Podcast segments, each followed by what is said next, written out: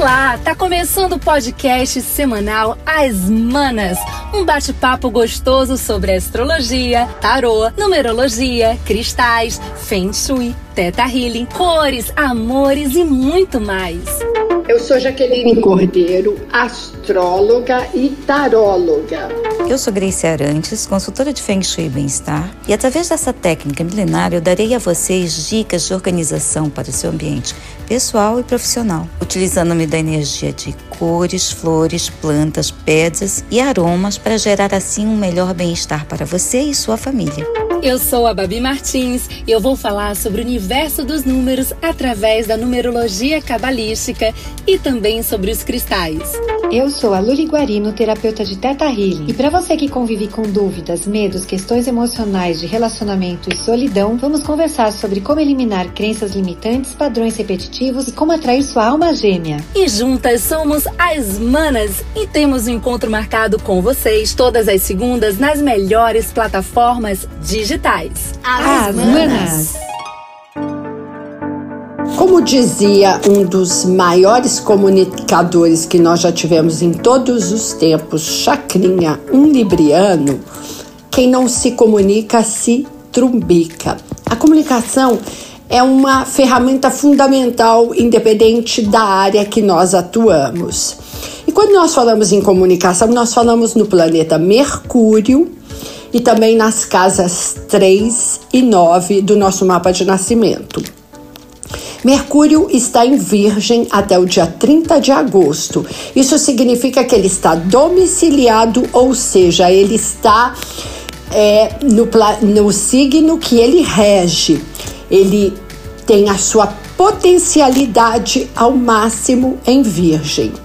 Mercúrio, ele é um planeta que fala como é a nossa comunicação verbal, como nós assimilamos conhecimento, qual é a quantidade de curiosidade que nós temos com relação à abertura através de estudos, de ensino.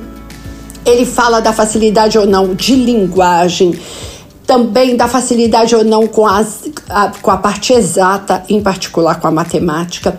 Nossa memória está ligada a esse planeta e também a relação com os nossos irmãos. No nosso mapa, quando a gente olha Mercúrio, além da gente perceber a capacidade cognitiva intelectual de uma pessoa, a gente também vê ali pelos aspectos casa e signo como é a relação do irmão como que essa pessoa se relaciona com o irmão e a história do irmão na vida dessa pessoa. Mercúrio em Virgem, com Mercúrio em Virgem nós temos uma tremenda possibilidade de dar gás a projetos que envolvam foco, detalhe, paciência, perseverança porque a nossa comunicação fica muito mais objetiva e nós queremos saber de fato o que funciona. A palavra escrita fica super beneficiada, bem como a capacidade analítica. Sabe quando você estudava ou estuda e tem um professor extremamente didático que com uma facilidade faz uma síntese de tudo e você ensina, aprende muito bem? Com certeza essa pessoa tem um Mercúrio em Virgem ou também um Mercúrio em Gêmeos, porque Mercúrio rege esses dois planetas. E Mercúrio ama estar em Aquário, onde ele está em exaltação. E agora, com o planeta da comunicação, Hermes na mitologia, no curioso, versátil, inteligente signo de Terra, que é Virgem, o nosso olhar é muito mais pragmático. Nós precisamos ver para crer. Inclusive, ficamos um pouco mais céticos. Sabe aquela história de que não existe almoço grátis, que a, que a pessoa ela sempre é desconfiada? Ah, me prova. Com certeza ela tem um Mercúrio em Virgem. A gente tem facilidade para trabalhos de pesquisa, a gente, a gente se organiza melhor mentalmente, buscamos mais metodologia em tudo que nós fazemos. O signo de Virgem ganha muitíssimo, bem como quem tem ascendente ou lua porque ficam mais diretos, racionais, objetivos, conseguem resolver perrengues com conversas diretas. Isso é maravilhoso. Pessoa que não enrola, que vai direto ao ponto. Isso é importante. A mente ela vai ficar mais afiada, inclusive, né, e acelerada. Os signos de ar também se beneficiam com esse posicionamento Gêmeos, Libra e Aquário. Quem vai ter um pouquinho de problema com esse posicionamento é Sagitário, que às vezes fala demais, e aí a gente fala, a gente sempre diz: o peixe morre pela boca. A gente também pode ter um pouquinho de problema, e aí vale a pena pensar a respeito, os piscianos, que às vezes é, não são diretos. Sabe aquela comunicação que a, que a pessoa diz assim, ah, tudo bem, eu não me importo, e na verdade ela está se importando? Então, piscianos vão aprender a ser mais diretos nesse momento. Essa é uma fase muito importante, muito positiva se você quer lançar um blog, um site, um podcast, um livro, porque todos os lançamentos que envolvam a palavra, o vídeo, as imagens, elas têm a exaltação de Mercúrio, que facilita muitíssimo para todos nós. Um momento também muito bom da gente ter aquelas conversas diretas, francas, verdadeiras e colocar pontos nos is. Nós todos, independente do signo, ganhamos com essa posição que vai até o dia 30 do 8, porque é muito importante elaborar o que nós queremos da vida. Nós estamos aí no meio de agosto, já, né?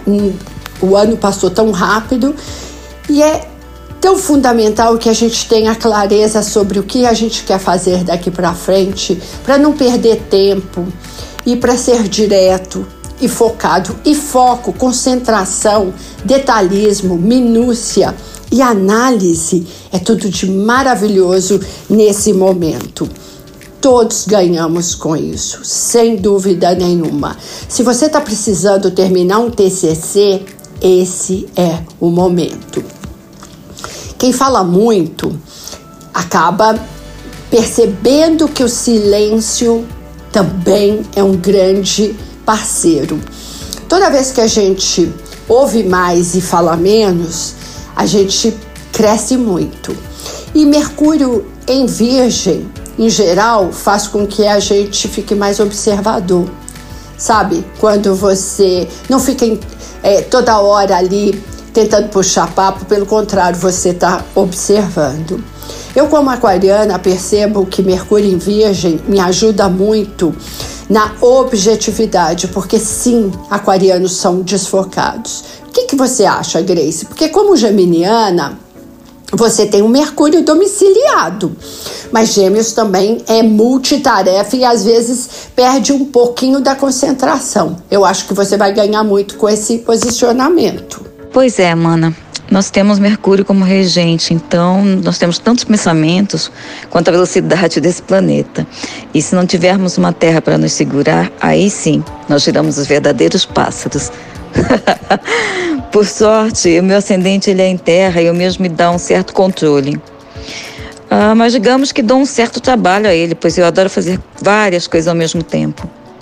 Mas te digo que nada melhor do que sabermos bem o que nos dá trabalho, pois assim eh, nós ficamos mais eh, atentas e de olhos bem abertos àquilo que nos traz uma certa dificuldade. E se algo que me tira o foco não, é, é não encontrar as coisas bem organizadas ou pontuadas. Essa é uma das coisas, um dos porquês eu busquei o Feng Shui.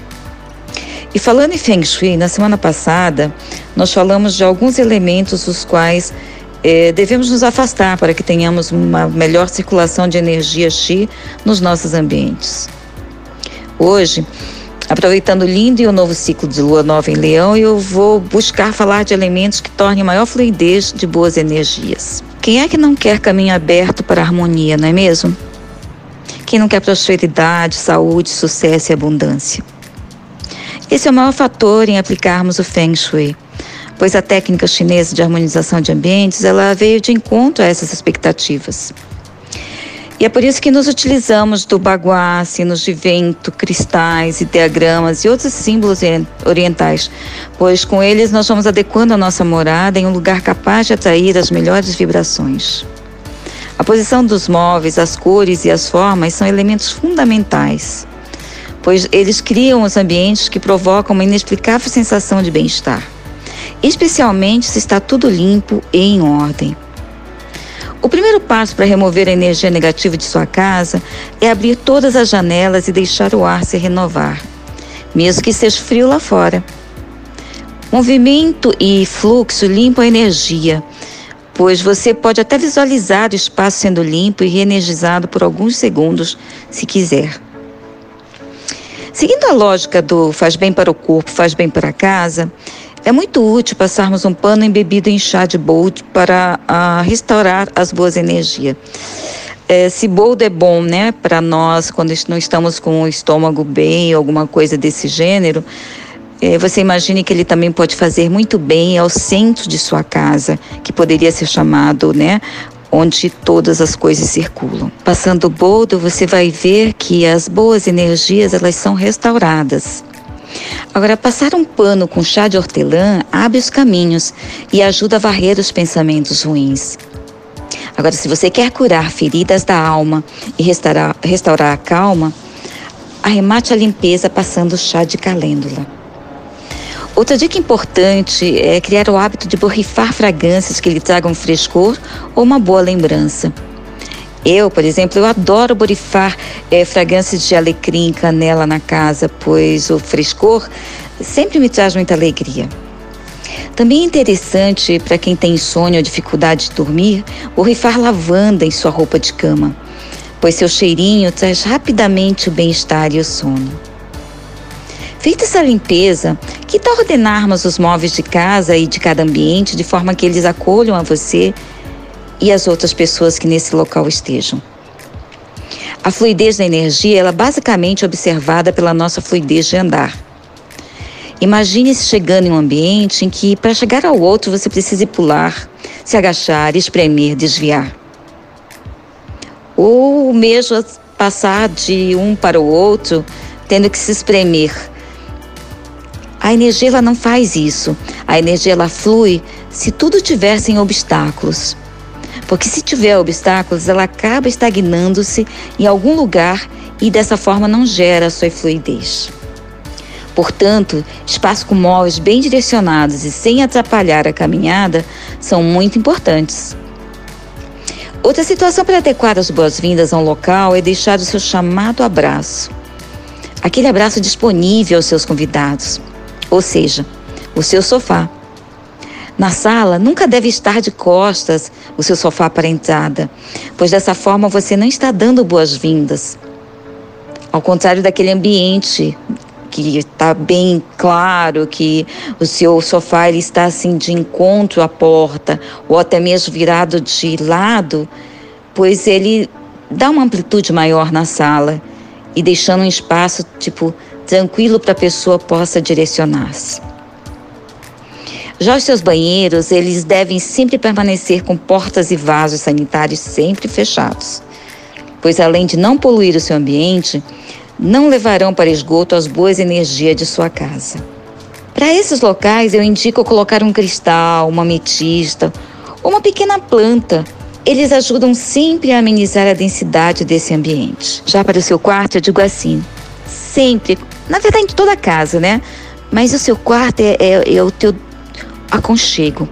Deixe ele sempre em ordem, assim como sua cama, pois além de lhe trazer um bem-estar, ele ainda te remete à sensação de que tudo está sob controle em suas relações. Se você tem um parceiro ou parceira que ocupa o mesmo local, atente-se para que o tiver ao lado de um tem que estar da mesma forma e de mesma proporção do lado do outro.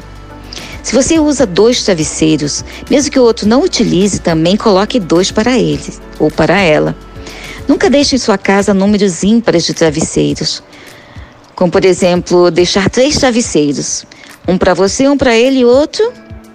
Bem, o outro ele pode estar sugerindo e abrindo espaço para uma terceira pessoa. Você imagine você, você mesmo estar abrindo um terceiro espaço para uma pessoa chegar ao seu, né, ao seu do, do, domicílio, ao seu relacionamento. Uh -uh, nada disso.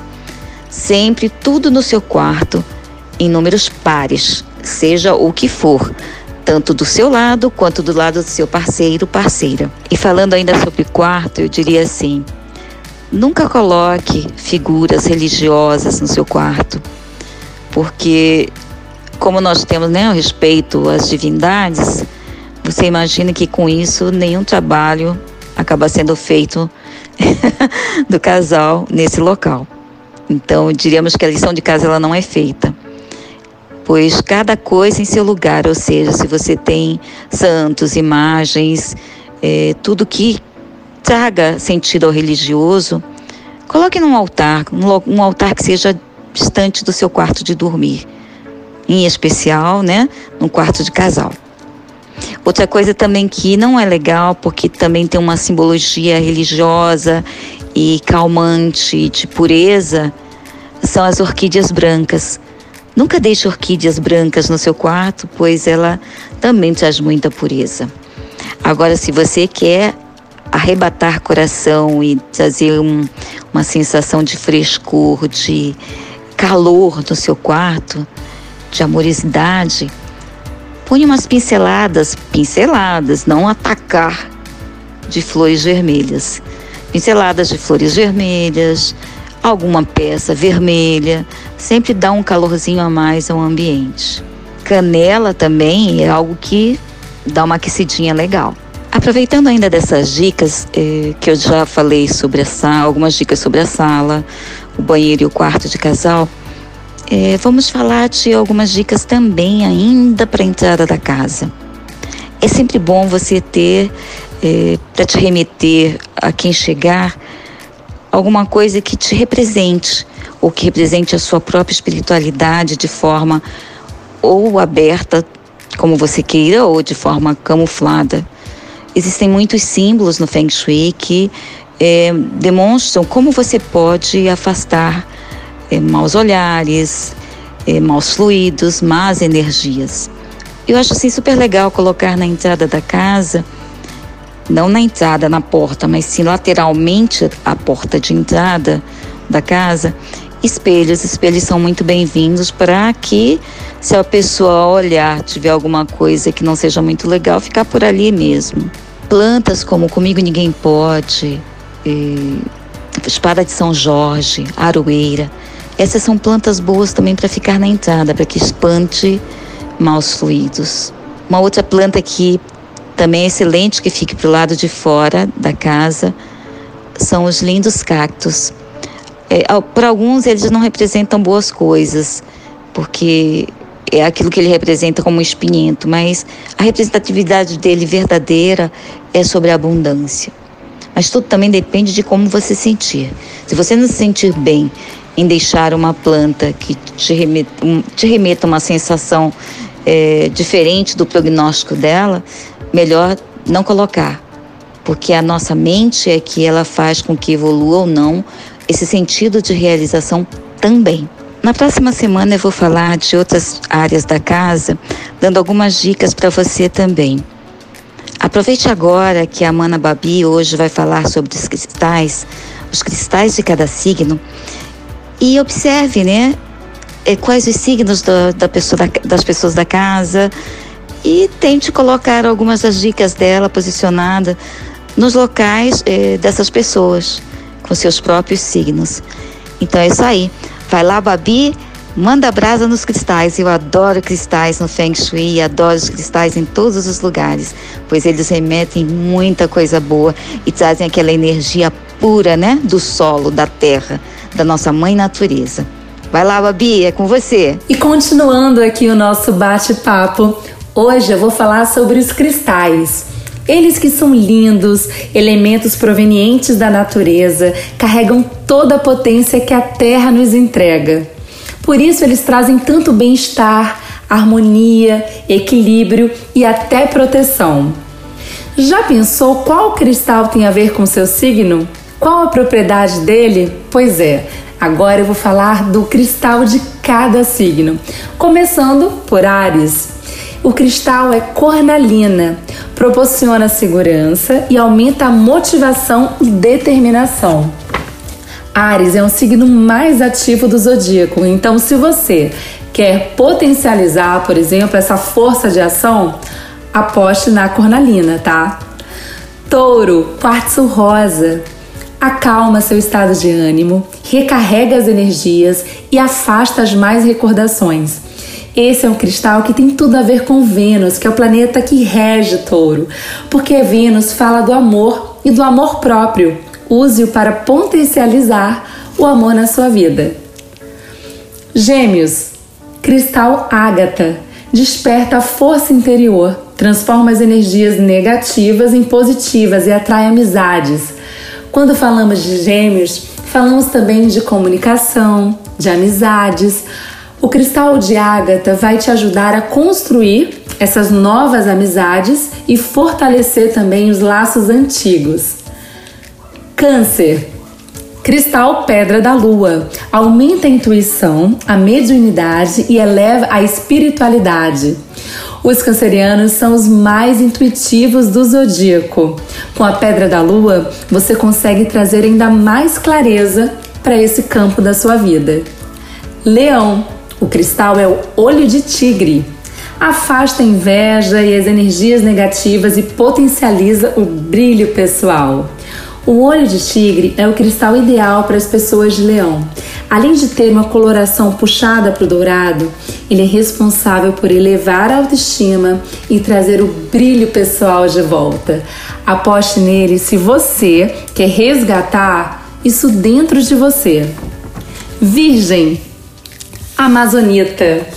Equilibra energia vital, desperta a criatividade e alivia, né, as preocupações. Os virginianos, eles são muito preocupados, muito metódicos e são muitos críticos também. Nesse sentido, a Amazonita vai trabalhar de forma muito positiva, porque ela faz com que você realmente conduza as coisas de forma mais leve, aliviando assim as preocupações do dia a dia.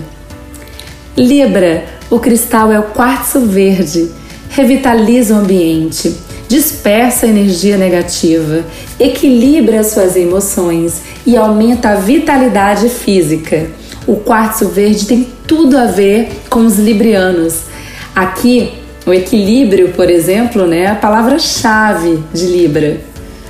Escorpião, o cristal é granada.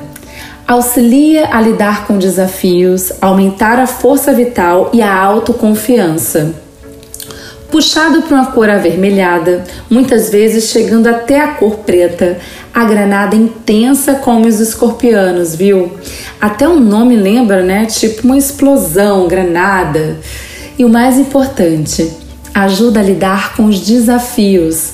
Essa, inclusive, talvez seja a maior missão dos escorpianos que sempre acabam se reinventando e voltando como uma verdadeira fênix. Sagitário, o cristal é sodalita. Aumenta a imunidade e nesse período o que mais a gente precisa é disso, né? Tá com a imunidade equilibrada. Equilibra também o metabolismo e as emoções. Ativa o pensamento lógico. A sodalita é o cristal ideal para os estudantes porque ela ajuda na concentração, ativa o pensamento lógico e ajuda a expandir a consciência. E como Sagitário, eterno aprendiz em busca de novos horizontes, não tinha como associar outra pedra a ele. Falando agora um pouquinho de Capricórnio, o cristal é ônix. Equilibra as energias Yin e Yang, elimina o cansaço mental e físico e aumenta a disposição, melhorando o sono. Os Capricórnios, eles são conhecidos uh, por trabalhar demais, né? Então eles vão se beneficiar com a ônix. Essa pedra vai ajudar na disposição para você manter o pique do dia a dia. Aquário.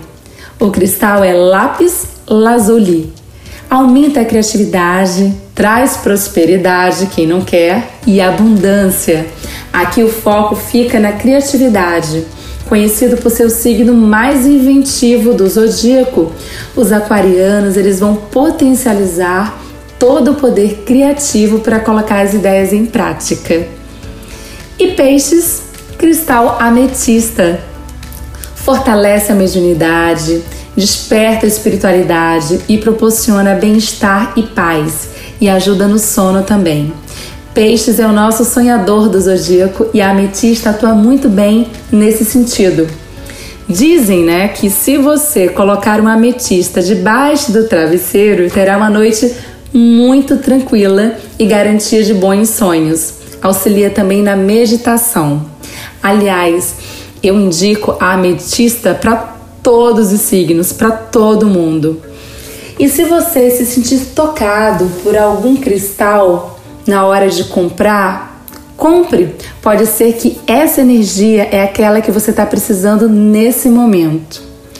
Bem, agora eu vou passar para minha mana Luli que tem mais uma dica para vocês. Muito bom, que bom estar tá de volta com você. Nesse quesito que a Jaque estava falando de quem não se comunica se trumbica, eu pergunto: como vai a sua comunicação com a sua mente?